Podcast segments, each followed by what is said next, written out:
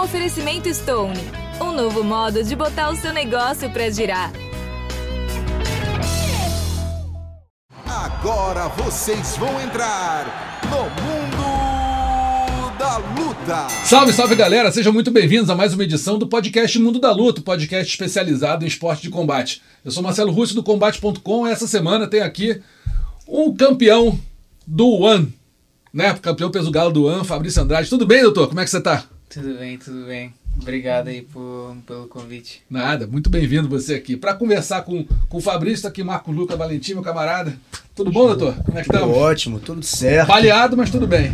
Tamo aí, é. Botei um casaco aqui, não tá tão frio assim, mas botei um casaco para me precaver. Tô ansioso trocar, trocar ideia com o campeão aí, perguntar algumas coisas que eu quero saber, coisas de curiosidade também. Isso. Vamos nessa. Bom, e Gleidson Venga, produtor aqui do Esporte da Globo, faixa preta de tudo que você possa imaginar aí. Que Tudo isso. bom, doutor? Tudo bem, Ross? Prazer estar aqui com vocês. Pô, encerrando o ano com chave de ouro, né? Encerrando com os o nossos ano campeões aí. Fabrício Andrade, certeza que vai ter bastante história aí pra contar Sem pra dúvida. gente. Doutor, vamos começar pelo começo aqui. Como é que você começou na luta e como é que foi tua migração para MMA? Vamos lá. Então, eu comecei quando eu tinha 13 anos, é, convite mesmo assim de um amigo que era instrutor de Uhum. Muay Thai. É, ele me convidou para fazer uma aula experimental. Aí na época eu gostei muito assim da ideia, né, de poder saber lutar, me defender. E aí eu fui fazer uma aula experimental e desde o primeiro dia já, já gostei bastante. E foi indo, continuei. E eu acho que eu fiz a minha migração para o MMA com 16 anos, assim, mais ou menos 16? já. Eu, eu já migrei para o MMA por, por conta foi a época, assim, eu acho que o, o MMA ficou bem forte aqui no, no Brasil, Isso né? é mais ou menos quando? Que ano mais ou menos? Lembra? Eu acho que 2012, por aí. 2012. Uhum. que foi quando estourou mesmo assim Sim. e tipo o MMA já, já saiu já com aquilo que era o esporte que pagava mais né então no, aos meus olhos assim eu sempre tive é, muito interesse na parte financeira também Sim. né É, e aí quando eu vi que o MMA pagava mais eu já fiquei mais interessado em, em migrar para o MMA Entendi. O Muay Thai aqui, no, você viver de Muay Thai no Brasil é difícil. É difícil por conta, tipo, da- das bolsas que são muito. Acho que até do MMA também é muito baixa as Uhum. É. bolsas aqui no, no Brasil, né? Viver de luta no Brasil é Isso. né? Mas acho que a- a- é mais complicado ainda, tipo, do Muay Thai e do kickbox, porque é mais difícil também de ir pra fora, né? Tipo, se você tem um, um recorde bom ali no MMA, você consegue ir pra fora, pegar uns eventos pra, é, mais, que paga melhor, assim, ou pode ir até pro UFC, outros eventos assim. Uhum. Mas, tipo, o, o Muay Thai e o Kickbox não tem. Não, são muitos eventos assim que paga passagem pra você Entendi. ir pra fora. Então acho que é mais complicado também por conta disso. Porque é mais difícil, assim, você conseguir uma oportunidade, assim, pra mudar de carreira, assim. Você tem que ir, ir por conta própria, como a maioria da galera faz, que eles vão pra Tailândia, é, pra Europa, pra, É caro pra caramba, né? Caro, caro, porque você tem que pagar do seu bolso, É. né? Aí você tem que chegar lá, tem que pagar os- é, casa pra morar, né? Comida, então você tem que ter um capital, assim, bom pra ir pra fora. Entendi. Ou ficar muito tempo também, né? Porque tem o, tem o WGP, né? Aqui no Brasil, de kickboxing. Só que eu lembro até do Felipe Micheletti, que é campeão peso pesado, foi campeão peso pesado, lutou muito tempo no WGP até ter a oportunidade de ir pro Glory. Então tem que fazer uma carreira muito longa. E é isso, né? Você tem que fazer uma carreira longa tendo. Tem que patrocinar, tem que treinar, não pode se lesionar, que você começa a perder dinheiro, porque não tá vindo patrocinador, né? Então, além disso, é a dificuldade de você ter muitos eventos que te levam pra fora no, no, no, kickboxing, no Muay Thai, né? Não é só. Você tem muito MMA no Brasil. Tem bastante eventos de MMA e, e eventos que te levam pra fora, né? Que te dão. Se tem um cartel ali, ganha 5, 6 seguidos, dependendo do teu empresário, vai lutar fora já. Né? No, no kickboxing, no Muay Thai, não. Não tem tantos eventos assim. E os que tem, você tem que fazer uma carreira sólida ali pra conseguir sair pra um evento maior, né? É isso mesmo, o, como tu falou, né? É, tem o WGP, que eu acho que é um, um único ali. É. assim, Mais estabelecido, Mais assim. É, estabelecido. tem uma marca de forte, né? que dá pra você. Tipo, se você for campeão, normalmente é os campeões que vão, como o Alex Pereira, Sim. quando ele já era campeão, que ele começou a lutar na China, no, no Glory, né? E o, o Felipe Micheletti também. Eu já, eu já lutei no WGP, fiz uma luta no WGP, mas é aquela questão também. É, Na época eu morava em Fortaleza, então não tinha muito, não tinha, só teve esse evento que eu lutei Uhum. em Fortaleza. Então, É muito São Paulo da WGP, isso. né? E aí É. pra me lutar em São Paulo, eles queriam que eu pagasse minha passagem. E entendeu? Pra mim, né? mim fica lutar né? no evento. Então era, tipo, complicado, porque eu tinha que tirar um, um dinheiro do meu bolso ali. É, e, a, e a bolsa não era tão boa, então acabava que eu tinha que pagar pra lutar. É. Entendeu? Complica. E, e você de Fortaleza, né? Você acabou de falar. é, você treinava com quem lá, cara, nessa época, antes de você ir pra, pra Tailândia? Então, é, eu treinei sempre com, com todo mundo, porque, tipo, como Fortaleza não é uma cidade muito grande, muito desenvolvida, a gente não tem muita atleta, então eu meio que tentava aproveitar ali um pouco de todo mundo. É, ia em diferentes academias, né, pra, pra tentar pegar um, tipo, uma visão diferente, assim, de, dos professores. Mas eu treinei com, eu comecei com um cara que o, o nome dele é Marcelo Serpente, é, depois fui treinar com o Nativo, fui, e treinei com o Hermes França também, que é ex-UFC. E o Hermes foi o cara que começou a abrir as portas assim, para mim de, de ir pra fora pra lutar. É ele que conseguiu minha primeira luta internacional de MMA e depois eu foi, ele também tinha um contato de um cara que era manager na China e a gente começou a entrar em contato e eu, foi quando eu consegui ir pra China. O Hermes gostava muito de pintar cabelo também, assim. Eu ia falar, cara. Se inspirou, né? Não, mas vinha com um, um, um- um- Há vários, né? Pô, violeta, verde. É, ele falava muito isso, ele falava que, tipo, chamar atenção, né? É. Ser um diferente ali, então chamar um pouco de atenção pra não passar despercebido, né?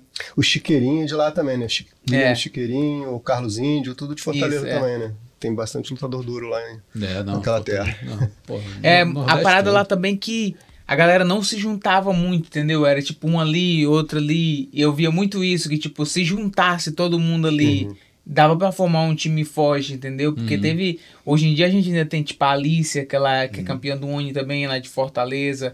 Tem um Walter também, que lutou o Oni de Fortaleza. Então tem uma galera boa, mas era sempre um lado e um do outro, assim. Tipo, meio que tinha uma, meio, que tinha uma rivalidade. Rivalidade assim. de academia. de- Isso.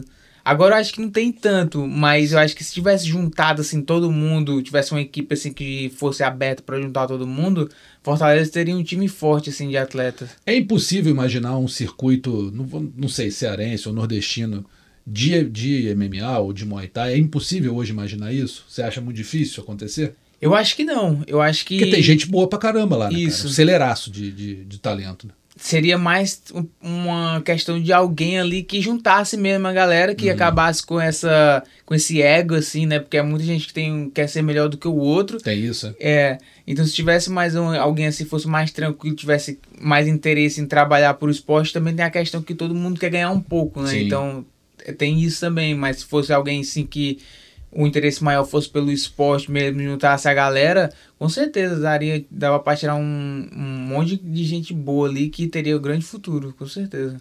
Essa questão de, de treinar aqui no Brasil, você que agora é, já treina fora tem um tempo, né? É, é uma questão muito falada entre atletas, tem até uma polêmica, né? Se É. precisa sair do Brasil para treinar, para arrumar treino bom. A gente tem vários casos de brasileiros que foram para fora e foram campeões. E brasileiros ficaram aqui e foram campeões lutando aqui, né? Da academia que já estava aqui. Como é que você. É óbvio que há uma diferença de estrutura, isso não, não precisa nem falar. A gente vê em, vídeo, nas imagens que os eventos proporcionam, que tem uma diferença de estrutura de investimento até no esporte de modo geral. Né? O Brasil não, não investe tanto em esporte como lá fora investe. É. Isso é um ponto, a não ser futebol, né? Futebol investe pra caramba, de resto, não investe. Como é que você. Essa situação? Você acha que é, é, é muito. É mais possível do que era antes ter uma carreira sólida no Brasil, treinando aqui? Ou você acha que não, tem que ir pra fora, mesmo que seja fazer um intercâmbio e voltar, ou ficar de vez lá fora? Como é que você vê a situação de ficar no país pra fazer carreira aqui, ou procurar treinos melhores lá fora?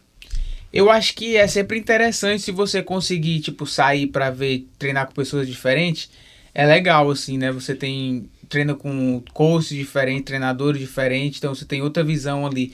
Mas eu acho que não é, tipo, você precisa sair do Brasil. Eu acho que até a gente vê, tipo, o cara como o Rafael dos Anjos, que agora Voltou, né? voltou pra fazer camp aqui, tá, agora tá todos os camp dele, ele tá morando aí nos Estados Unidos, mas ele vem fazer camp aqui no Rio, porque o treino aqui é forte, né? Tipo, eu treino ali na, na Nova União. Em Fortaleza eu já não conseguiria treinar por conta disso, porque é um, é um tem treino bom, mas não é todo mundo junto, é meio que separado. Mas aqui no Rio, na Nova União ali, é toda, toda vida que eu venho treinar aqui, tem, tipo, muita gente boa, assim, para treinar. Galera que tá começando, é, tem a galera já antiga, tem o Aldo que nunca saiu daqui, né? Que Sim. sempre treinou aqui. Sempre aqui. Então isso mostra que, que o, o treino aqui é bom, que você, é possível preparar aqui. É, eu acho que um, um dos maiores motivos assim que a galera busca é, a vida lá fora é tipo a qualidade de vida, assim. Por exemplo, para mim. Mais que o treino em si, né? A vida Isso. é diferente. Isso, eu acho que pra mim, é, eu acho que no Rio eu teria um, um, um camp voltado pro treino bem melhor do que eu teria na Tailândia. Mesmo com, com todo o material humano, porque o que é que acontece na Tiger, a gente tem uma rotatividade de pessoa muito grande. Então tem treino, mas não é as mesmas pessoas. E aqui no Rio, sempre que eu venho, é as mesmas pessoas que estão ali. Entendeu? Então diferença, isso né? é, cria um- um- uma intimidade entre a vínculo, galera, né? entendeu? Não tem aquela, aquela rivalidade, tipo, se você chega pra treinar numa academia com alguém que você não conhece, já vai ter aquela rivalidade ali, porque ninguém quer perder, entendeu? Sim. Agora, quando já é uma galera que você já conhece, já é amigo, assim, aí já não tem isso, entendeu? É mais uma questão de um ajudar o outro ali. Então eu acho que aqui eu, tenho um, um- eu teria um treino melhor do que eu tenho na Tailândia.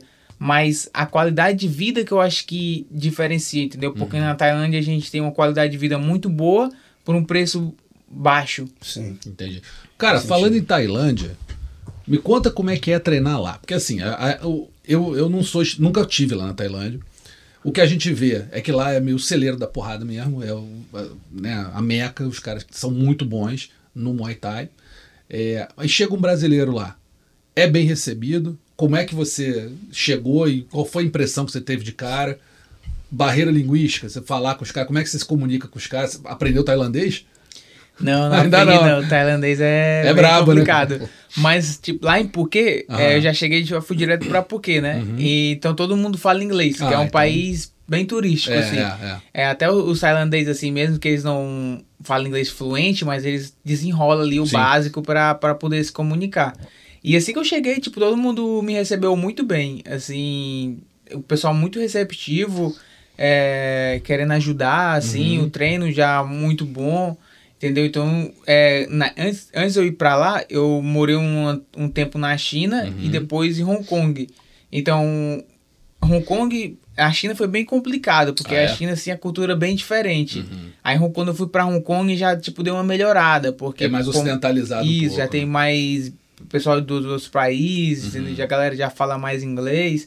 Aí, quando eu fui pra Tailândia, foi tipo, eu cheguei no paraíso, assim, entendeu? O Porque, pessoal tipo, falava inglês legal. Praia, Praia. galera, todo mundo bem receptivo. Dá uma, meio que uma, uma vibe, assim, do Brasil, assim. É mesmo? Entendeu? Não chega a ser tanto Aham. quanto o Brasil, mas é, é um próximo, assim, que dá pra É chegar. que eu achava que a Tailândia, assim, como os caras são, é, assim, o Muay Thai é deles, né? Então, assim, eu imaginei que você chega, chegando no estrangeiro lá, teria um pouco de localismo, entendeu? Tipo o que tem no Havaí, você chega lá pra, pra surfar, tu não, vai ser, tu não vai chegar e surfar na onda dos caras de bobeira. Então eu imaginei que a Tailândia fosse mais ou menos assim, você ia chegar lá pra treinar, ia, mas pô, ó, É, tipo assim, no. es- questão de sparring, assim, é, dependendo da academia que você tá, a galera vai querer, tipo. Te moer um pouquinho. Vai, é. Vai querer meio que te testar, Aham. assim, entendeu? Ver se tu tá realmente querendo ali. no nível, né? É. Mas. Já aconteceu isso contigo? Na Tailândia, já, já. É mesmo? Aconteceu muito na China Conta também. pra gente como é que foi. Porque na China, o que, que acontece? Quando eu fui pra lá, eu morava numa, em uma academia que tinha mais ou menos uns 20 chineses, assim. Tinha vários quartos na academia. Nenhum brasileiro? Nenhum brasileiro. Rapaz. Gringo só tinha tipo uns quatro, assim. Quatro, cinco. Os caras, assim, do... Uns três caras, assim, do Irã. Um, ca, um cara da Polônia e um chileno. Uhum. Na época que eu, que eu cheguei lá. E eu, brasileiro. Na época eu não falava nem inglês, nem nada, assim. Nada. Mas colou com o chileno? Nem... O chileno era o mais próximo ali que É, dava pra dava pra entender, entender alguma alguma coisa, coisa. ali. né? É, mais próximo. Mas é, a- o resto era todo mundo chinês. E acontecia que o quê? Como a gente na China era sempre chinês contra gringo, Uhum. a gente já tinha uma possibilidade de lutar com a galera que morava na, na mesma academia, se fosse do mesmo peso. Aham. Então, tipo, quando eu fui treinar, eu, eu não sabia disso. E aí eu fui. Eles, a gente não podia fazer os mesmos treinos que eles, mas a gente podia fazer os sparring. Porque como não tinha, tipo, era só, tipo, cinco gringos ali, não tinha como a gente treinar. Uhum. Então o cara, o, esse cara que era o manager lá, ele conseguiu pra gente fazer os sparring. Uhum. E aí eu acabei fazendo sparring com alguns caras que era o peso parecido.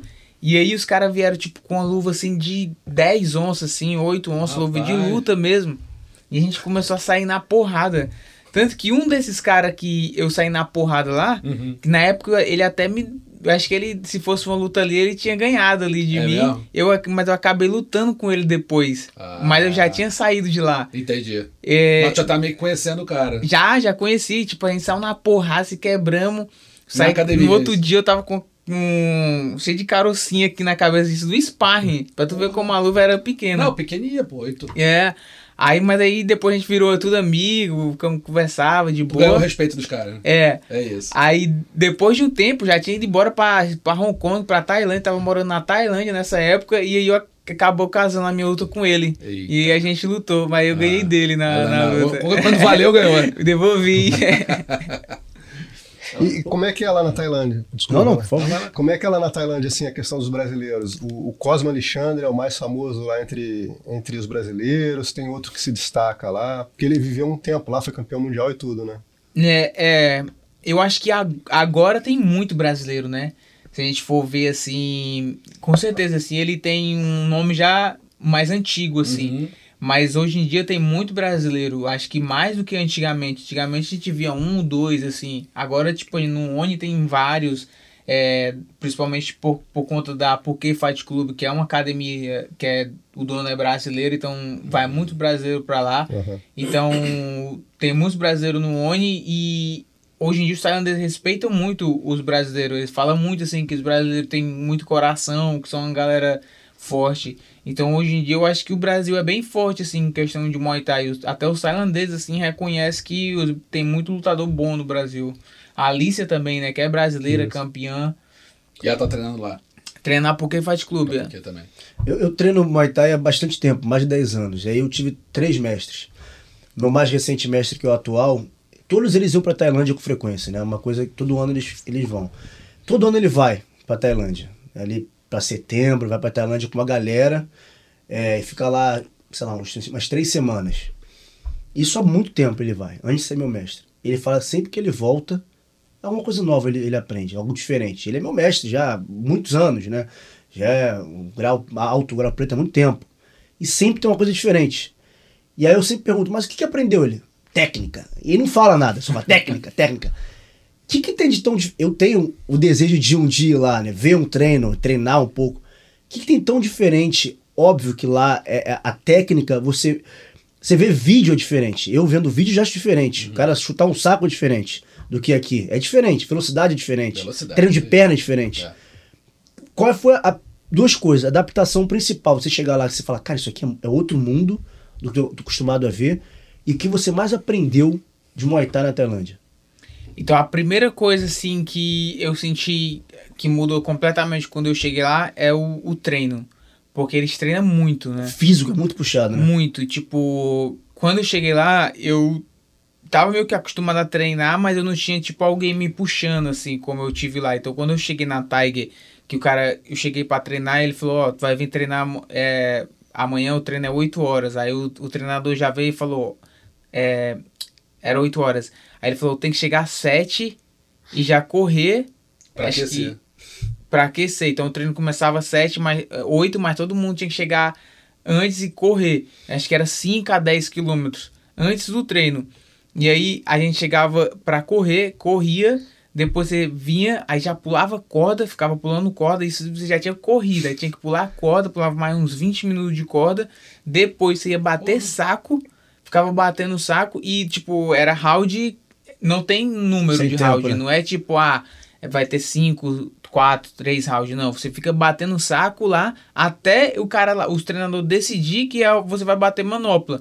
Então você tá batendo saco. Um dia você bate dois, o cara já te chama. No outro você bate 10 e aí Fica. que ele vai te chamar. E quando, quando você já bateu vários rounds de saco, aí que você vai pra manopla. Então, tipo assim, quando você chega pra bater manopla, Tá morto, né? você já Tá esgotado tá, tipo, já. destruído.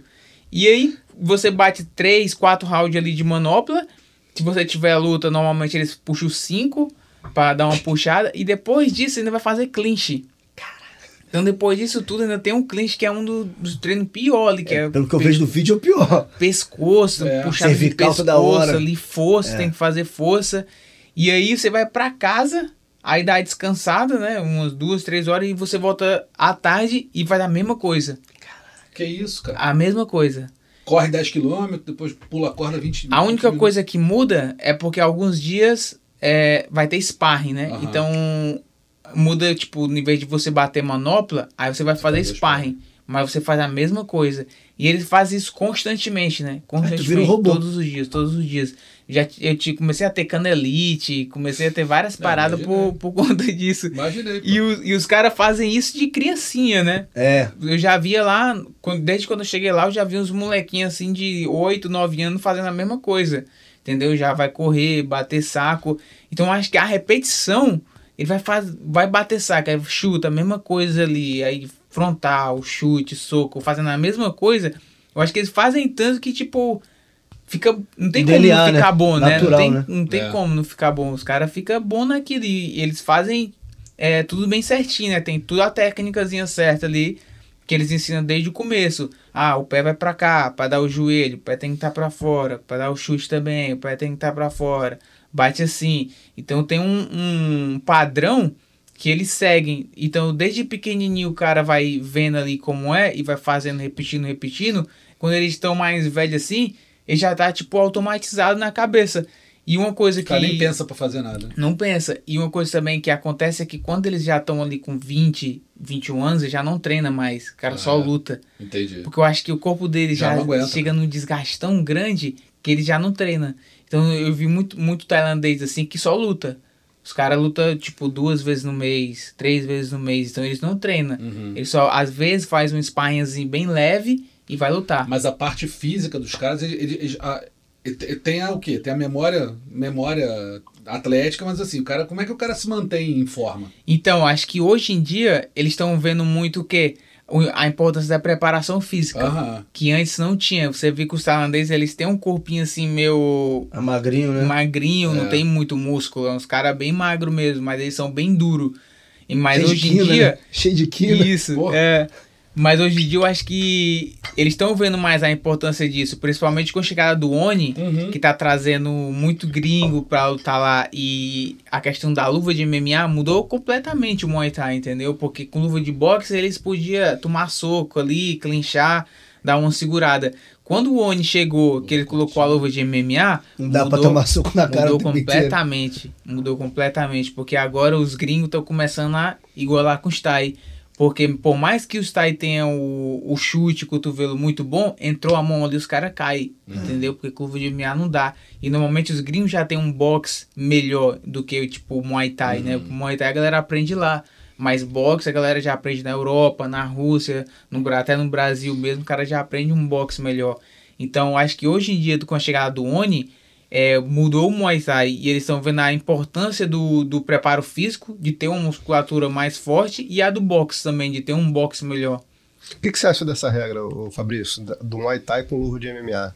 Eu já vi a galera mais raiz do, do Muay Thai reclamando exatamente por essa questão que você falou. Qual é a tua opinião sobre isso?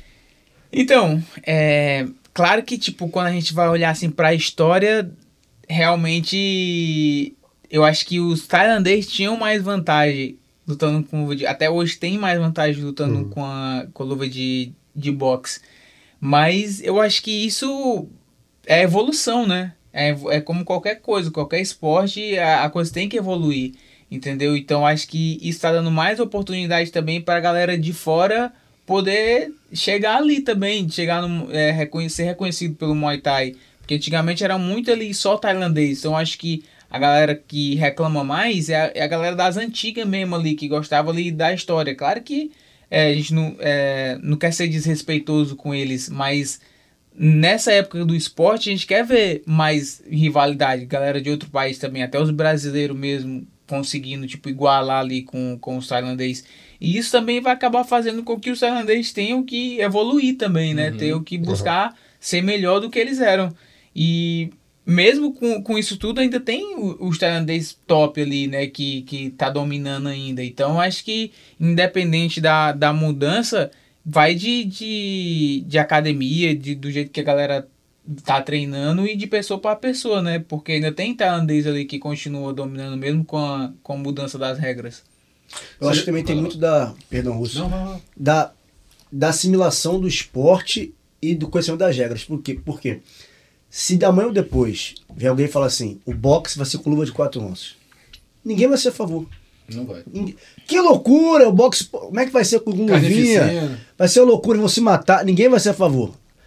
Mas como falo do Muay Thai, para as pessoas não entenderem muito bem as regras todas, é, por acharem por si só já mais violento que o boxe, ah, talvez seja legal botar quatro, a luvinha pequena. Eu confesso que ouvindo você falar, até achei que é verdade. É, é por popularizar, por democratizar, vou assim dizer, o esporte, né? Democratizar, você poder lutar Muay Thai sem necessariamente ter aquela técnica específica que o tailandês tem a vantagem. Mas eu acho que é isso. Se alguém fala assim, o boxe agora vai ser com luvinha, ninguém vai ser a favor. Ninguém vai ser a favor. Mas o Muay Thai cabe discussão porque não conhece muito bem, não sabe muitas regras e acho que dá porque já é mais violento do que o boxe naturalmente. Não sabe nem como começar a limpeza do fogão? O banheiro tá precisando de um belo trato? O tênis que era novinho sujou depois do show? Cif Limpeza Milagrosa salva. Ele remove 100% da sujeira difícil, sem esforço, em mais de 100 superfícies. Por isso, quem conhece, ama. Parece milagre, mas é Cif. talvez não seja tão pior assim. Eu acho, eu acho, eu pensando aqui, meu um treino normal, na academia, sem competir que eu não compito, treinando. Pô, luvinha não ia ter treino. Não ia ter treino. É. Não, ia ter, não ia ter treino. Já não vale cotovelado no treino, não pode cotovelado. Com luvinha não tem treino, cara. Porque, ao eu fiz boxe durante um tempo. Ao contrário do boxe, assim, treinando bem, modo bem leigo, é muita absorção de impacto. O boxe você dança mais, você desvia mais. O Muay Thai começa a absorver impacto. Com luvinha tu vai cair. Então o treino fica prejudicado também, né? Se você treinar como fosse lutar com a luvinha, por exemplo, Muay Thai, né? É, com certeza. É, não dá. Tipo, no MMA a gente até usa aquela luvinha, mas é uma com, com melhor, Sim, né? Aquela dá uma tipo, simulada, né? Do MMA amador, mas a galera já sabe que não dá pra bater do mesmo jeito. Se você bater do mesmo jeito ali com a luva pequena, do jeito que você bate com luva de boxe, você vai. Às vezes você machuca até você mesmo, entendeu? é. Porque te pega no cotovelo ali e você quebra a mão, entendeu? Então não dá pra, pra treinar do mesmo jeito que você treina com luva de boxe, é como você vai treinar com luva de MMA. E uma parada também interessante agora que eu lembrei é que, na verdade, o Muay Thai original mesmo, antes de, da, da luva de boxe, era com corda, né? É. É, isso que eu ia falar. Então, o, o princípio mesmo era ali com corda. Então, chega a ser até pior do que, do que com, com a Pior luva pra de todo MMA. mundo. né? Pra mão, É. pro cara. E ainda rola, na verdade, ainda rola Ah, é? no, no Torneio Thai- tradicional, é, assim. No Thai Fight, que é o único. Já tá meio que acabando ali, mas Ainda tem uma galera. é, que- tem uma, uma menina que treina na Tiger, Verônica, é o nome dela, que ela é campeã. É uma menina mesmo? muito dura, ela Tem lutava. público, tem, a galera assiste mesmo. É, Legal. ela lutava, na verdade, ela é do Myanmar, mas ela mora na Tailândia. E ela lutava é, lightweight, né? que é aquele que, que é de pode cabeçada. dar cabeçada. Esse aí é muito brabo. É, suave. ela- Já viu o torneio disso? Coisas Já. leves. E ela é muito, muito braba, a mina, muito braba Cara, mesmo. Pô, tem que Você- ser. você já viu o? Já, já. É, irmão, é loucura, é é loucura. loucura. O cara, é sa- loucura. o cara saber, eu, eu tava vendo treino desses caras.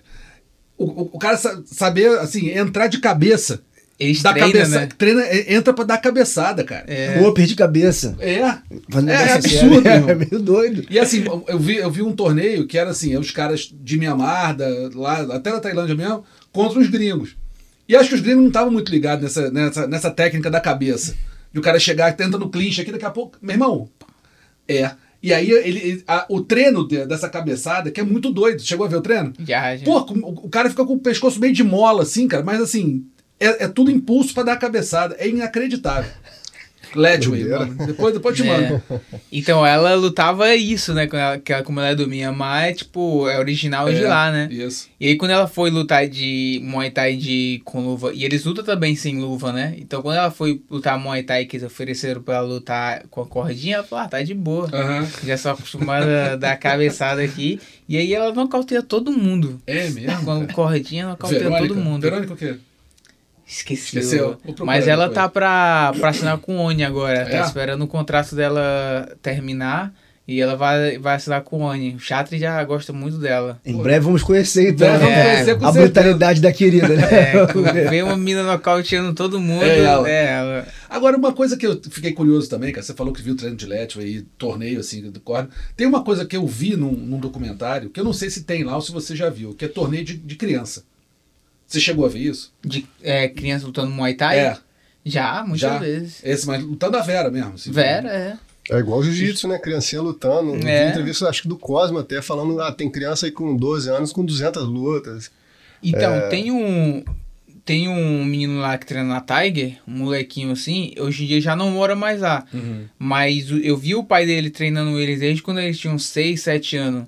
Era dois irmãos. Uhum. Um, um não, não chegou a, ficar, a chegar a ficar um dos top, Ah. assim. Mas esse irmão Esse dele, ficou. ele foi pra Bangkok e hoje em dia, tipo, ele faz, tipo, 200 mil bar, 300 mil bar de- com aposta, né? Que a galera aposta. Rapaz. E os Ele tem apostadores quantos anos hoje? paga. Hoje ele deve ter uns 13 anos, assim, no máximo.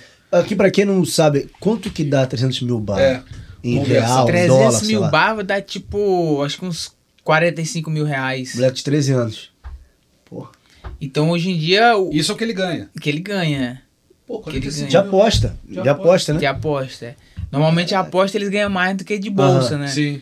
Mas hoje em dia ele, tipo, já, já. O pai dele já provavelmente já ganha o sustento ali da família toda com, Com ele, ele. entendeu? Aí ele mora em Bangkok, mora sozinho em Bangkok, Uhum. e o pai dele ainda é treinador lá da Tiger. Ele mas É. sozinho com 13 anos em Bangkok, ganhando 45 mil. eles mandam pra academia, né? Então a academia É. Aham, cuida cuida, dele lá. deles lá. Porque em Bangkok é que rola mais Uhum. evento. Porque é meio que uma ilhazinha assim. Então os Uhum. eventos de Muay Thai que rola é, é menor, não é tão grande. Entendi. Então normalmente a galera que já tá mais top lutando com os caras mais duros, eles vão pra Bangkok. Aham. E, essa, e esses torneios, essas lutas da- com criança, assim, com, com os meninos, tem algum tipo de proteção especial ou é igualzinho, é igual a todo mundo? Igual. Não dá nervoso, não, cara. Não, né? Pô, vezes, tipo assim, ah, é- Pô, tu vê um moleque de 12 anos se quebrando. mas todo ele dia. luta com normalmente. ah, ele Ah, chega a lutar bem. com até adulto também, na verdade. Aí. Mas normalmente ele luta com os molequinhos também. Porque os, como é a- apostador, eles gostam de ver ali, tipo, ah, esse tá bom e esse tá Aham. bom. Bota eles dois juntos. Entendi. Mas chega também, eu já vi, tipo, luta dele que ele luta com os tailandês já das antigas, entendeu? Mas é o mesmo peso ali.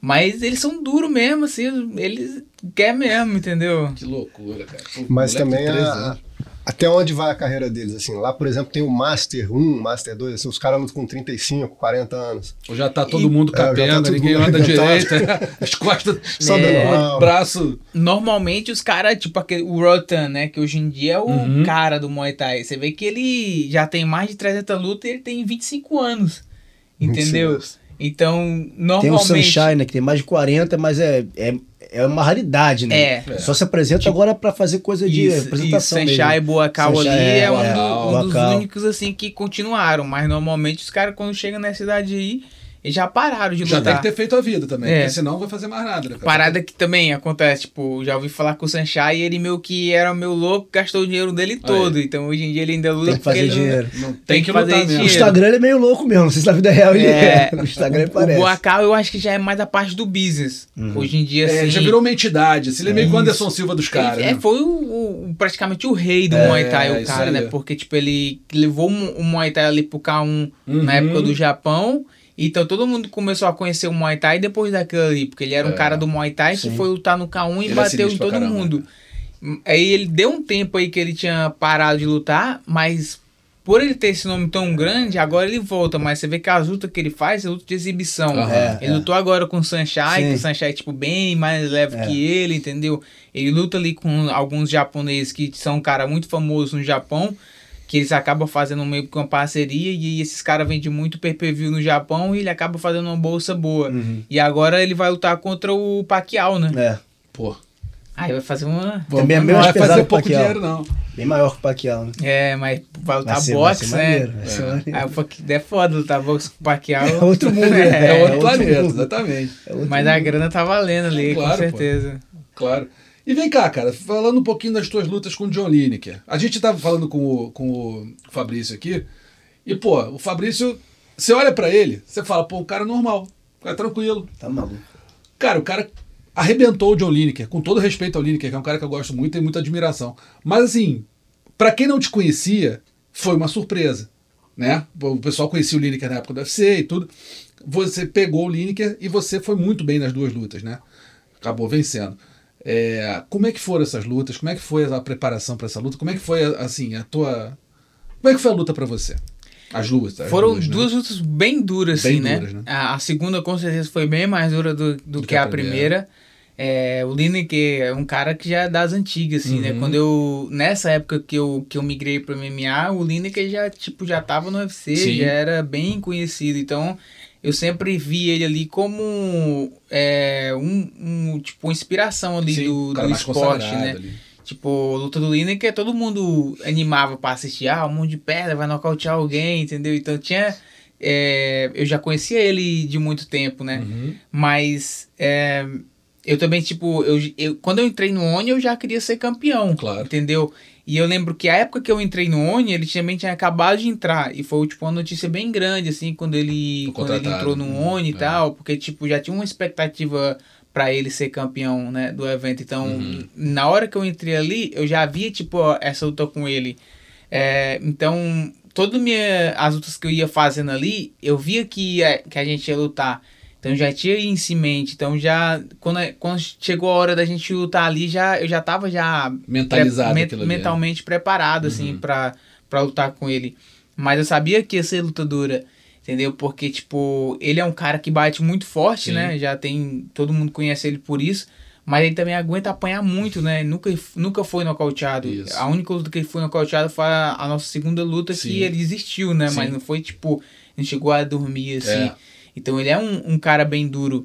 Então foram duas bem duras pra mim, entendeu? É, principalmente que eu tava vindo de vários nocautes ali bem rápido, então quando chegou nele ali foi bem complicado ali demorado. de, de tirar ele e ele continua aí, né?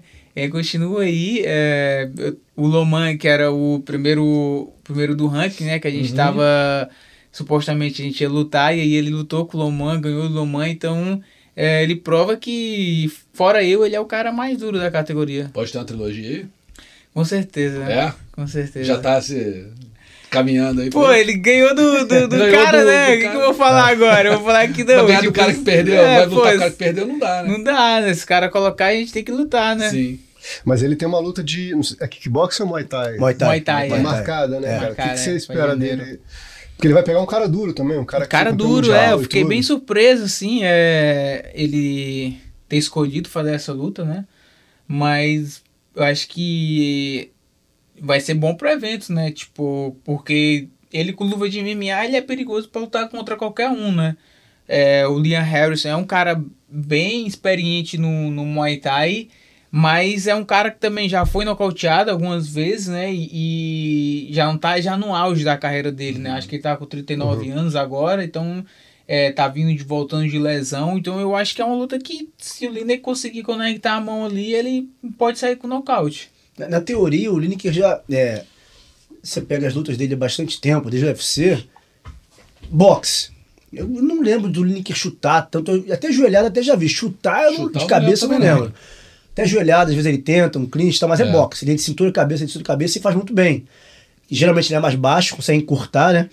É, eu- Centro de gravidade baixo. é, difícil. baixo, ele é difícil de cair também. Uhum. Eu fiquei um pouco. Não digo preocupado, mas ansioso pra ver essa, essa luta dele. Mas antes eu queria te fazer uma pergunta, porque tu falou do Lineker que ele é um cara duro. A gente que assiste sabe, vê que ele é duro, né? O cara toma uma porrada ali pra frente, tá É. nem aí pra nada. Você vindo de um monte de, nocaute que você tava vindo, né? Sem suar, basicamente. Começa a bater no Lineker. E o cara tá indo pra frente. Isso te frustra de alguma maneira assim dentro da luta? Cara, o cara não vai cair. Eu dei tudo que eu tenho, o cara não vai cair. Dá uma frustrada assim, não tem mais o que fazer. Ou você já tinha um plano B, C, D. Como é que é na hora ver golpes que você dá? Os caras caem, você dá num cara que não tá nem aí pro teu golpe. Então, na primeira luta, é, eu meio que, tipo, eu tava esperando ele ser bem duro, assim, por conta da, da história que ele tem, né? E, e ele era o campeão até então. Então, Sim. quando você vai lutar contra o campeão, você tem aquela pressão. Então, eu tava esperando ele ser bem duro. Mas, quando eu vi que eu tava machucando ele ali com o jab, eu meio que fiquei mais tranquilo. Eu falei, ah, eu não preciso apressar muito aqui, entendeu? Eu posso ir machucando ele devagar até que, que eu vou conseguir o nocaute. Mas aí eu tava bem perto do nocaute, acabei atingindo ele no, Uhum. com golpes baixos, né? E aí acabou a luta. Agora, na segunda luta, foi totalmente diferente. Porque ele já viu que, a, que se ele ficasse na distância comigo, tomar. Ia ele não ia complicar. dar pra ele. É. Então ele sabia que ele tinha que, que vir pra cima. E, e uma coisa que meu que fez uma diferença muito grande também na segunda luta foi porque ele me acertou muito cedo naquela luta. Foi. Então eu tomei um soco dele ali que, tipo, as pernas quase falharam. Tu não tinha tomado na primeira. Na primeira eu não É, tinha tomado. E ali foi tipo, acho que tava 20, 30 segundos de luta, entendeu? Foi no começo, assim, a gente não tinha nem aquecido ainda. E eu já tomei o soco. Então, meio que daquele momento ali, eu meio que falei, meu irmão, agora é porrada, entendeu? Tipo, sentiu o peso também, né? Com como é certeza. era. Tipo, na hora que entrou ali, eu já, tipo, falei, mesmo, não posso vacilar agora, entendeu? Então, meio que ali eu já entrei e fiquei com ele. Você vê que, tipo, na, da, da, da segunda luta para a primeira luta, eu não movimentei do mesmo jeito. Na segunda, eu movimentei muito mais. Claro que tem a questão do ringue também, que fica diferente a movimentação. Mas eu meio que depois que eu tomei esse soco, eu quis ali ficar com ele trocando porrada. E é por isso também que eu tomei mais. É, Aceitou, né? Aceitei mais porrada dele ali. Tomei mais um chute na perna ali. é, as mãos dele entraram mais. Saí um pouco mais. é, com mais lesão assim no rosto do que, do que na segunda luta. Mas eu acho que o que influenciou mais foi esse soco que eu tomei ali bem cedo. Então eu meio que fiquei mais. Ah, vou fechar aqui e vou trocar porrada com ele mesmo. Entendeu? Porque não posso vacilar para tomar outro soco. Então acho que aquilo ali mudou a luta completamente. Mas a questão assim da absorção de golpe, eu acho que eu já estava bem preparado para isso na primeira luta. Eu sabia que ele não ia ser tão fácil nocautear, até pela estrutura dele, né? Ele é um cara muito Socado, né? pequeno e forte, né? Então é. um cara que normalmente é um cara que aguenta porrada. Você sabe que é um cara que vai aguentar porrada. O teu plano, então, não era aquele da segunda luta. É que- É a frase do Mike Tyson, né? Todo mundo tem um plano até levar um soco na cara. É. O teu plano não era aquele, então, de sair na mão com o Lineker, era repetir a primeira luta, de. EBA até ele cedendo aos poucos. Movimentar, é. Mas teve que mudar por causa desse golpe que entrou, né? Isso. É, mas ainda no, no final do, do, do primeiro round da, da segunda luta, eu ainda quase apertou ele, ele, né? É. Então, ele- e- mas ele voltou inteiro no segundo round. como Isso se assusta. Nada tivesse acontecido. Isso te ass- assusta, assim, ver o cara voltando inteiro depois de, uma, de um castigo desse? Pô, eu acho que, tipo assim, como eu te falei, depois que eu tomei esse soco aí, mano, eu meio que fui pra outra dimensão, entendeu? Eu tava tipo, meu irmão, ou eu vou morrer aqui ou ele vai desistir, entendeu? Eu entrei no automático mesmo. O que passava na minha cabeça é continua, continua. Uma e o hora corner ele- tava contigo ali, vamos, é esse É. o jogo. Eu lembro que quando, quando eu fui pro, pro, pro quinto round, né? Era o quinto round. Eu pensava que era a gente tinha lutado três rounds. Na minha cabeça a gente tinha lutado só três rounds. E a gente já tava indo pro quinto. E eu, e eu lembro que eu olhei pra ele, no final do quarto, eu quase nocauteei ele de novo. Ele tava já sentindo, os dois olhos dele já tava fechado. Então eu tava quase nocauteando ele. Mas pra mim, era o final do terceiro.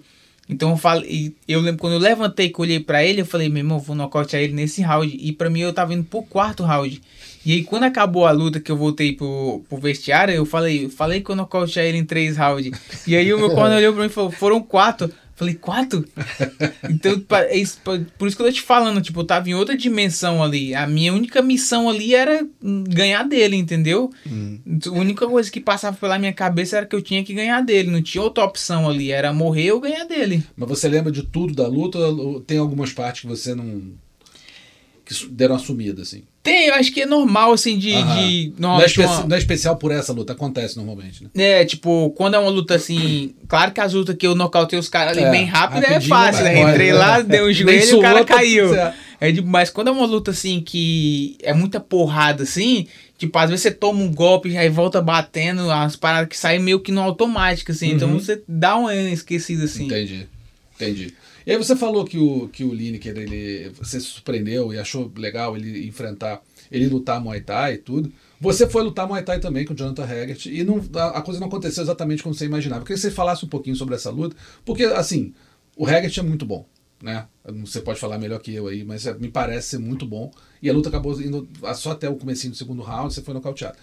Como é que você analisa essa luta? E se agora, já com a cabeça fria, já passou o tempo, foi um acerto? Você considera um acerto ter ido fazer essa luta? Ou você poderia, hoje pensando, você poderia ter deixado um pouquinho para depois? Ou foi o momento certo mesmo? Então, a gente lutou kickbox, né? Na Kickbox, verdade, foi isso, kickbox. É... Eu acho que, tipo assim, ele é um cara muito, muito técnico, né? Um cara muito bom, é... tem muitas qualidades. E, mas eu acho que eu sou melhor do que ele. Eu ainda acho que eu sou melhor do que ele. É, e eu acho que eu tenho qualidade para ser campeão do kickbox. Agora, eu acho que teve outros fatores ali é, que influenciaram um pouco. É, tipo, não tem. porque- É, tem tem é, lesão, tem isso, tem aquilo, entendeu? Que, a gente, que, dá- que eu poderia falar, mas tipo, eu não gosto muito de falar Claro. porque eu não, não gosto de soar como desculpa, Uhum. entendeu? O que, que aconteceu foi que naquela noite ele estava mais preparado do que eu. Eu não acho que eu entrei 100% para aquela luta, entendeu? Uhum. E ele tava hum, é 100% e ele é um cara que não dá para lutar 90%. Ele é um cara que eu tinha que estar 110% ali Entendi. para lutar com ele, até porque eu tava eu voltei para lutar kickbox depois de quatro anos parado. Então, era uma Faz uma uma- diferença faz uma diferença, era uma, uma parada que eu fiquei um tempo ali sem lutar, por mais que eu tinha que eu treinei bastante para aquela luta, eu acho que teve alguns fatores ali que me impediram de chegar a 100% para a luta. Talvez eu deveria ter esperado mais um pouco, Uhum. talvez eu teria, mas aconteceu, entendeu? É, então não tem mais é, como a gente mudar Claro. isso. Mas eu ainda acredito que eu tenho qualidade para ser campeão do kickbox também e eu, eu acredito que eu consigo ganhar dele. Então é uma coisa que eh, eu vou querer no futuro, entendeu? Lutar com ele novamente. Mas agora eu tenho que focar em voltar para Defender do cinturão. voltar é, defender meu cinturão e ficar 100%. Para quando eu lutar com ele da próxima vez, é, eu tá todo lá, entendeu? Entendi. Pô, você foi, foi lutar na área do cara. Não, será que não rola um convite do An pra retribuir essa gentileza e mandar ele lutar MMA contigo, não? Então, pode rolar, né? A gente tá na, na expectativa aí pra ver se, se acontece. Você acha que é essa a possibilidade? Eu acho que sim, ele. Vocês já pediram? Hã? Já pediram pra lutar MMA com ele? Se eu já pedi? É. Não, ele, ele demonstrou interesse, ah, né? legal. Ele demonstrou interesse em lutar MMA. Uhum, Talvez é, aconteça, né? entendi. É, é, Eu ia perguntar exatamente o que o Russo perguntou sobre a pergunta da, da, da luta com o Hegert, porque assistindo, pareceu, pareceu mais do que. Eu não sei das lesões que você teve, enfim, você até não gosta de usar como desculpa. Pareceu o ritmo, pra mim pareceu o ritmo, porque kickbox é outro ritmo, né? É dentro o tempo inteiro, Muay Thai também. Um, um, MMA permite mais uma, um estudo ali, circular um pouco mais, tem outras coisas em jogo, uma queda. Me pareceu muito ritmo, que ele acelerou muito e eu também não acho, eu acho ele muito técnico. Eu acho ele muito técnico. Mas eu achava que tinha jogo, eu acho que tem jogo ainda. Se eu não achasse, eu diria que eu não acho. Eu acho que tem jogo mesmo. É, você acha, eu tô errado, o ritmo influenciou mais que a lesão? Não sei quais lesões você teve, mas você acha que ritmo também pega? Não só de você não lutar kickbox há muito tempo, mas tá vindo do ritmo de MMA, que é outra coisa, não é que é lento, né? Que é outra coisa, Uhum. a forma de jogar, né? Sim, com certeza. Eu acho que tem essa, essa, esse fator também, entendeu? Mas eu acho que tem um mental também ali, entendeu? Às vezes é. Eu treinei de um jeito, mas na luta não, não saiu como eu esperava, entendeu? Então eu acho que por mais que tivesse esse. Eu já esperava que ele fosse mais ativo do que eu. Então era uma parada que eu já tava esperando, que ele ia soltar mais golpes, até porque ele não é um cara que é conhecido por ter muita potência nos golpes. Ele é um cara que é conhecido por ponteando, é, tem muito volume, é um cara que é, é bem solto, né? Então ele solta bastante golpes. Então eu já esperava que ele tivesse mais volume do que eu. Mas eu tinha uma expectativa ali de apertar mais ele na luta. Então acabou que eu não cheguei até lá. Claro que teve a- as qualidades dele, né? Dele co- conectar um chute ali que pegou em cima da guarda.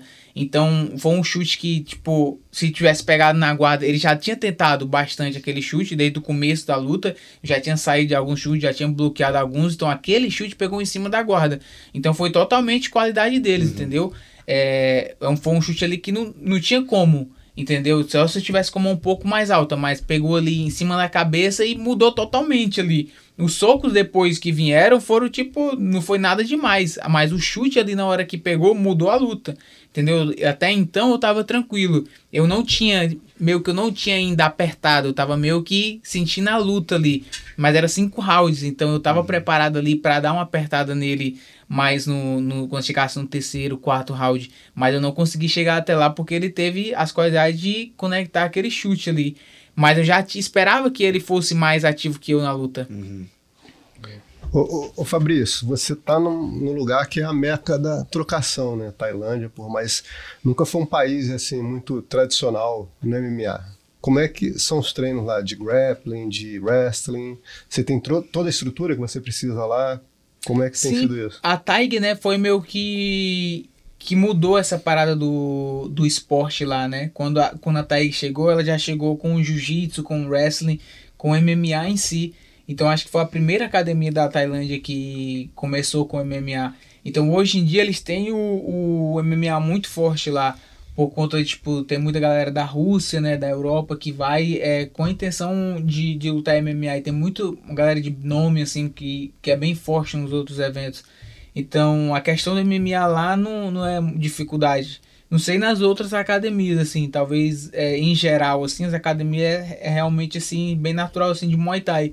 Mas a, a Tiger, hoje em dia, ela é bem conhecida, assim, pelo MMA.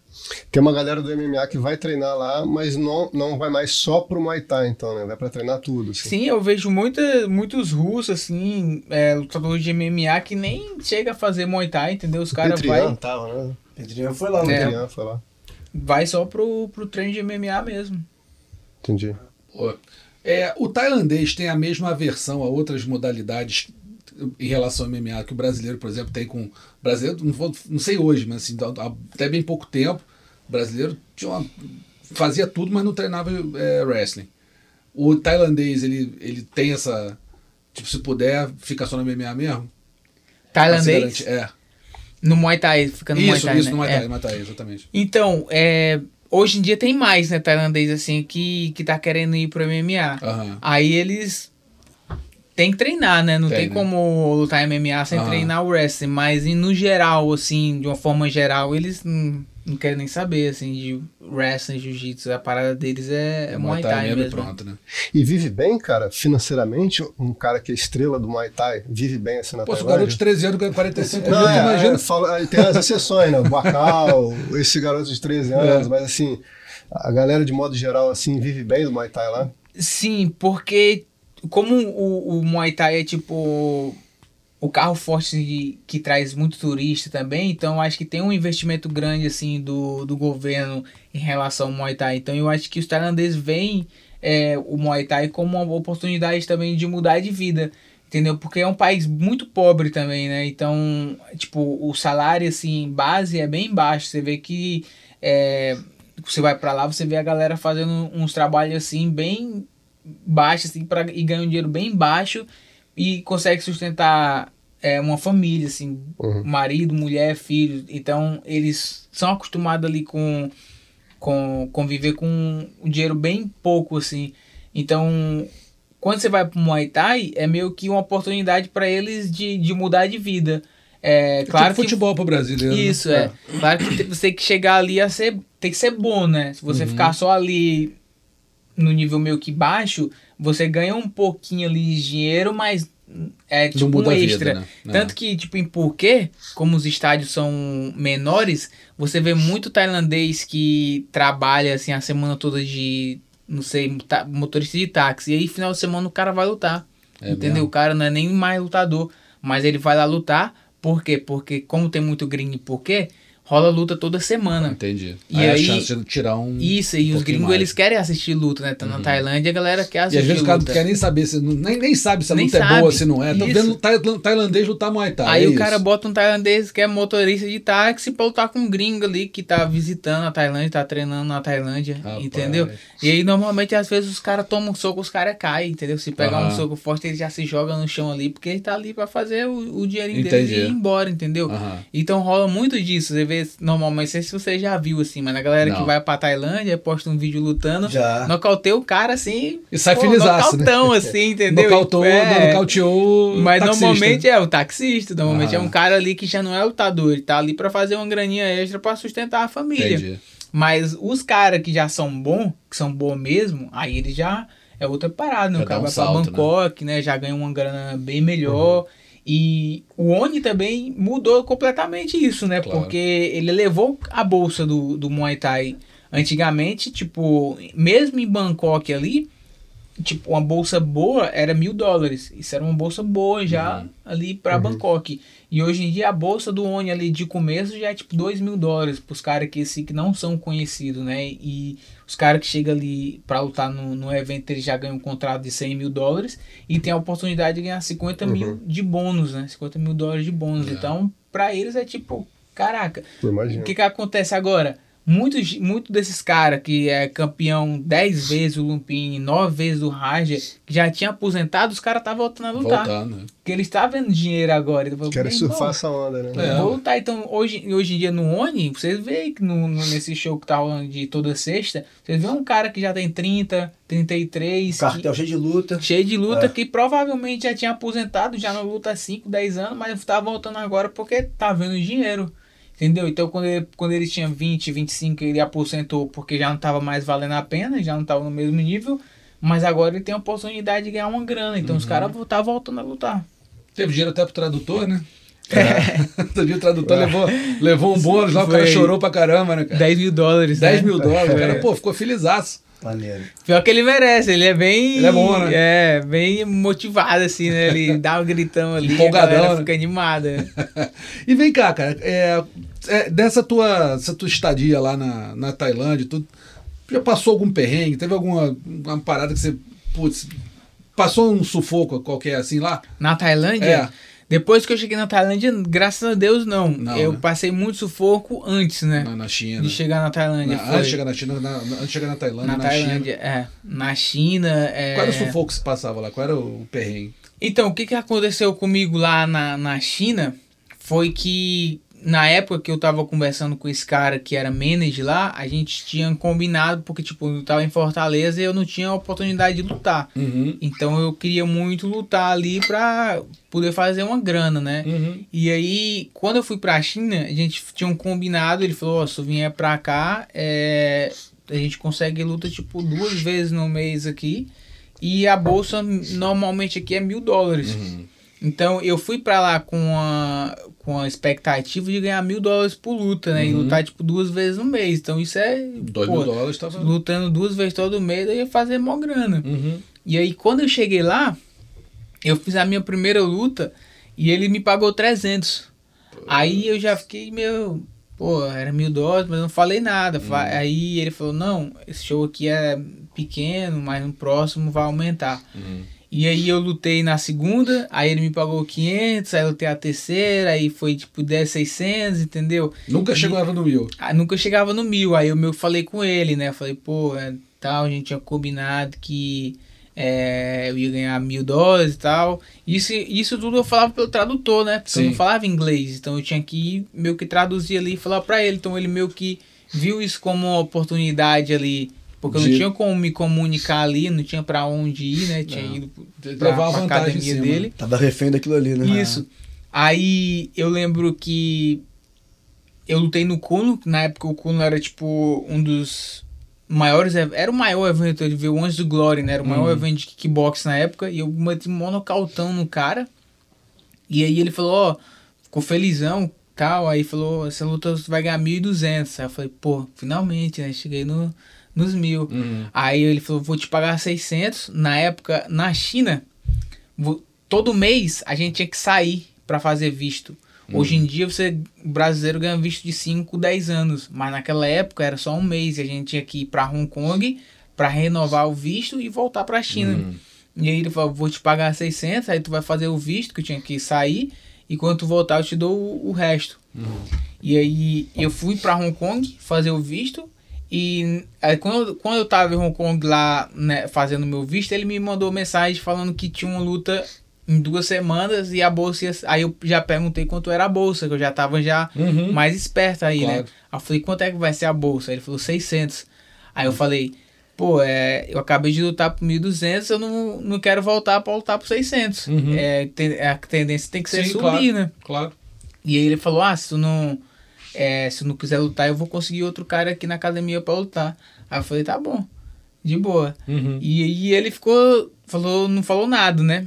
Aí eu fiz o meu visto, voltei pra, na época que eu tava lá com ele, a gente morava em, Juha, em Dujianyan, que é uma cidade em Chengdu, no meio da China, e a gente tinha mudado pra Zhuhai. Então eu fui de, de Dujianyan pra Hong Kong e voltei pra Zhuhai, Uhum. é, que era uma academia nova.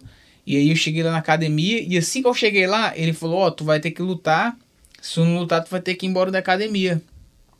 Aí eu já fiquei já com raiva, né? Claro. Porque, tipo, eu também era bem orgulhoso, assim, Não, tem que ser, ué. Tá, E- tá ali sozinho. sozinho, né? E aí eu falei, aí eu falei, meu irmão, me dá meu, meu- meus 600 dólares aí que tá faltando aí e eu vou embora. Aí ele falou, não vou te dar dinheiro porra nenhuma. Que isso, cara. Na, na cara dura, assim. Na cara dura. E tu tem até amanhã pra ir embora, ainda mandou essa, assim. Caceta. Irmão, imagina o perrengue. Perrengue, País totalmente Então, eu tava perguntando Mas de perrengue, ninguém, cara. falei um aí que... E aí tu, aí tu saiu. Então, aí foi que eu pensei, eu falei, caralho, o que, que eu vou fazer agora? Aí eu falei com o Hermes, né, que Uhum. tipo, era o cara que tinha me apresentado e tal. Aí o Hermes falou, meu irmão, tu tá aí, tu vai fazer o quê, velho? Tu fala, pede desculpa o cara aí e fica de boa aí que não tem o que fazer. E eu falei, irmão, vou pedir desculpa não. Aí eu peguei, fui online, aluguei um hostel perto da onde eu tava Uhum. por dois dias e fui peguei minhas coisas e fui pro hostel e fiquei lá pensando o que é que eu ia fazer. Uhum. E aí na época que que eu dessa época eu tava lutando na China, eu tinha e eu já nessa época que eu tava em Hong Kong também, eu tinha conhecido o Caporal, Uhum. que é um, um cara que tem uma academia de em, em Hong Kong, ele é Sim. brasileiro, tem uma academia em Hong Kong. E aí eu falei, mano, não tenho o que fazer porque tipo como ele tinha me dado esses 600 e eu tinha saído para Hong Kong pra fazer esse visto, eu gastei, é, tudo saiu do meu bolso, então eu já tinha gastado ali uns 400, tinha Uhum. uns 200 ali sobrando. Tipo, se ele tivesse me dado esses 600, eu ia pra Tailândia de Claro. boa. Mas como ele não me deu esses 600, eu não tinha o que fazer. Putz. E aí eu mandei mensagem pro caporal e falei o que tinha acontecido. Uhum. Expliquei a situação pra ele. E aí o caporal falou, tipo, é, mano, que na minha academia não dá, ou na minha casa não dá pra ficar, porque, tipo, é uma casa pequena, tem minha família e tal, mas você dorme lá na academia Uhum. e passar fome você não vai, entendeu? A gente dá um jeito aqui. Aí eu falei, ah, então eu tô indo. E na época de Zhuhai pra Hong Kong, você podia ir de barco. Uhum. Dava pra ir de barco e a Vai quanto passagem era mais barata. Acho que eram uns 3 horas assim. Aham. E a passagem era tipo uns 30 dólares. E aí eu comprei a passagem e fui pra Hong Kong. E aí foi quando eu cheguei em Hong Kong a primeira vez. Ele to- tomou esse prejuízo de 600 mesmo, fi- ficou. Ficou por isso, até hoje. Mas você só treinava ou tinha algum trabalho por fora pra você ganhar um dinheiro? Quando Cara? eu tava na China, É. aí eu só treinava e lutava. Porque minha expectativa era lutar. Eu, eu não cheguei a ficar muito tempo. Minha Aham. expectativa era lutar, tipo, de duas vezes por mês. Então não tava acontecendo, tipo, duas vezes por Uhum. mês e eu não tava Não tá recebendo grana. quanto era pra me receber. Então, meu que o dinheiro que eu ganhava ali era pra comprar comida e sair pra fazer visto, porque eu tinha que sair praticamente todo mês, entendeu? Pra fazer visto. Então, não deu Caramba. tempo ali de, de eu conseguir juntar uma grana. E os outros chineses, era, o esquema era esse também? Ou com chile- com chileno lá, com polonês era a mesma coisa? Os caras reclamavam disso? Ou... Então, é, os únicos caras que era com ele era só os gringos. Os chineses já era menos chinês. Ele, ele só era menos dos gringos. Entendi. E o- normalmente os caras que tava lá era cara que ia só pra lutar. Então, tipo assim, eles iam, por exemplo, os iranianos, eles iam do Irã pra China, eles ficavam lá um mês e eles tentavam lutar o máximo que eles conseguiam nesse mês e eles voltavam pro Irã. Aham. Então eu era o único cara que tava meio que lá de, de refém dele mesmo, entendeu? Pô, que era perrengue, cara. que não tinha pra onde ir. Porque, tipo, não, não tinha como voltar pro Brasil, Uhum. a passagem era muito cara e, tipo, não tinha como ir pra outro canto. Eu fui mesmo na loucura mesmo, Loucura, né? entendeu? E o Mas- chileno? Foi mal. Não fala. O chileno, na época que a gente foi pra Juhai, ele já não tava mais lá. Ah, entendi, ele já, já tinha tinha ido pé. pra outro canto. Entendi. Não, fiquei muito curioso falando de perrengue, cara, porque a gente tá falando de um país do outro lado do mundo. É, pois é. O idioma, né, desconhecido, totalmente diferente. Alfabeto diferente. É. Tudo diferente. E comida, Cultura. cara. É, Alimentação lá, porque, pô, imagino Pô, imagina. como é que é a culinária chinesa, ainda mais É. pra um cara que tá lá, porra, no perrengue, perrengue. pra- de grana e tudo. É. É, tipo, o pior foi porque, tipo assim, quando eu cheguei é, na cidade que eu morava lá, era uma vilazinha bem pequena. Tipo, Chengdu é uma capital, mas a cidade que eu tava era, tipo, uma hora e meia da, da capital. Então era uma Bem vilazinha, interior assim, mesmo. interior mesmo, assim, bem pequenininho. Tipo, oito horas já tava tudo fechado, já não tinha mais ninguém na rua. Na China, deve, cidade pequena, deve ter 300 mil pessoas. né? Milhão e meio. Só tinha, tipo, uns coroinhas, assim, daqueles corcundos, assim, que eles, quando eles ficam coroa, assim, né, eles... É. que- meio que vai encurtando, Aham. assim. Então só tinha essas pessoas assim na cidade, assim, entendeu? E eu lembro que o, o lugar que tinha pra comer depois de tipo sete horas da noite era uma senhorinha que vendia uma sopa apimenta, muito apimentada. Lá é sinistro, né, cara? Muito apimentada, mano. Tipo, quando eu cheguei lá, era, é engraçado que eu não conseguia comer essa sopa. Eu provava assim, queimava. Eu falava, não tem como comer isso aqui. Mas depois de, tipo, Acostuma, uns né? três meses que eu tava lá, eu tava comendo a sopa. e eu ficava pensando, caraca, quando eu cheguei aqui, isso- eu não conseguia comer isso aqui, agora eu tô comendo. Mas eu perdi muito peso. Porque muita pimenta, né? É. Então o metabolismo já ficou aceleradão. Então eu lembro que eu cheguei lá, tipo, na época eu pesava uns 64, 65 quilos. Tipo, com dois meses eu tava com 59, 60 quilos. Não tava mais nem batendo peso pra lutar. Já tava, tipo, no peso de lutar, assim. Então foi uma adaptação, assim, bem diferente, assim, pra mim. Mas eu lembro que na época, assim, eu tava felizão só em estar em outro país e estar, tipo, vivendo da luta, né? Porque eu não dava aula, não dava fazer outras coisas. Tipo, aqui eu, era muita coisa que eu tinha que fazer só pra me sustentar. Então, mesmo que lá, tipo, era todos esses perrengues, assim, eu meio que ficava feliz porque eu via que eu tava vivendo na luta e eu vi que era... Eu tinha a oportunidade ali de crescer. Se eu continuasse ganhando, eu ia crescer ali na luta. É outra experiência também, né, cara? Assim, você tem história pra contar. E é também. jovem, né, Russo? Pô, garoto, imagina a gente chegando lá, sopa apimentada da velhinha às 8 da noite. Pô, não dá, não tem condição nenhuma, meu irmão. Não dá. Fechamos? Eu só queria fazer a última. Não, é, é até clichê, mas sempre tem respostas diferentes. Por isso eu gosto de ouvir essa história. Você passou por esses perrengues todos, né? Agora tá aí, campeão e tal. E vai, quem sabe, né? Conseguir ser campeão no kickbox também no ano. Como é que você faria, teria feito algo diferente? Óbvio que não teria tomado calote, mas algo diferente assim nessa trajetória tua? Ou foi exatamente como tinha que ser? Como é que você avalia até aqui? Ainda tem muita coisa pela frente, né? Mas o que você conquistou até aqui o que você projeta pra frente agora? Eu acho que tinha que ser como tem que ser, entendeu? Tipo, até é, esses momentos assim difíceis, né? Que você passa por, por essa dificuldade, você sempre aprende alguma coisa, né? Então, até as derrotas, normalmente as derrotas é o que te mais ensina, né? Tipo, quando tá indo tudo bem, quando você tá ganhando, você tá indo tudo tranquilo, você meio que fica muito confortável, entendeu? Às vezes você precisa, tipo, de uma dificuldade, de uma derrota, de uma coisa que faz você ver as coisas por outras pre- perspectivas, entendeu? Então eu acho que por onde eu cheguei hoje é, e por tudo que eu passei, eu acho que tudo me ensinou alguma coisa e tudo foi importante para me conseguir chegar até aqui. Então, as dificuldades eu acho que foram, foram as coisas mais importantes para mim. Então, se eu tivesse que voltar e fazer tudo de novo, eu acho que eu não iria, não. já passei dificuldade demais. Já deu, Mas já. eu acho que tudo, tudo foi muito importante, assim, pra mim, entendeu? Tipo, todas as coisas que eu passei, assim, foram importantes e foram experiências, assim, que não tinha. Tipo, tem gente, pessoas que nunca vão viver, entendeu? Então eu acho que, pra mim, isso me dá muito orgulho, assim, de ter passado por todas essas coisas, ter todas essas histórias, assim. E eu acredito que muitas coisas ainda vão acontecer, entendeu? Coisas boas e coisas ruins também, entendeu? E a- acho que a principal é, principal coisa que a gente tem que ter na cabeça é que tirar o melhor de qualquer situação. E eu acho que isso sempre teve assim comigo, entendeu? Por mais que as coisas eram difíceis, que acontecia isso, que acontecia aquilo, eu sempre ficava feliz porque eu tinha achado a solução. Tipo, nesse, nesse momento que eu tava ali, não sabia o que fazer, tava meio que desesperado. E aí deu certo com o caporal, eu fiquei feliz, porque eu consegui a solução. Uhum. Então eu sempre foquei muito nas, no que dava certo e esquecia do, da, da dificuldade do que tinha dado errado. E isso me ajudava a continuar me movendo para frente. Boa. Doutor, quero te agradecer muito a presença aqui, pô, foi uma honra te receber. Espero que você tenha gostado do bate-papo aqui. E, pô, quando quiser, tá aí a tá porta tá aberta, só chegar aí. aí e a gente troca, um, troca uma ideia. Valeu. Tá bom? Gleison, valeu. Valeu, Rossio, foi um prazer. É Marquinhos. Sempre valeu, bom. Sempre bom. A gente lembra que, bom, antes de fazer os lembretes normais, a gente vai dar uma pausa, agradecer a todo mundo pela audiência em 2023. Foi pô, um ano incrível, cheio de entrevistas bacanas, cheio de episódios maneiros. E a gente vai fazer uma pausa no, no Mundo da Luta, vai voltar só no dia 8 de janeiro. 8 de janeiro a gente retorna os episódios semanais aqui do Mundo da Luta. Tá bom? É, lembrando sempre que o Mundo da Luta tá nos principais agregadores de podcast do, do mundo.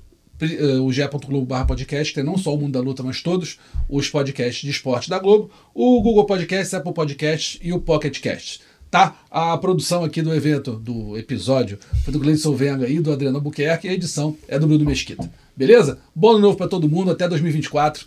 Valeu! Finalizado! Semana que vem tem mais Mundo da Luta!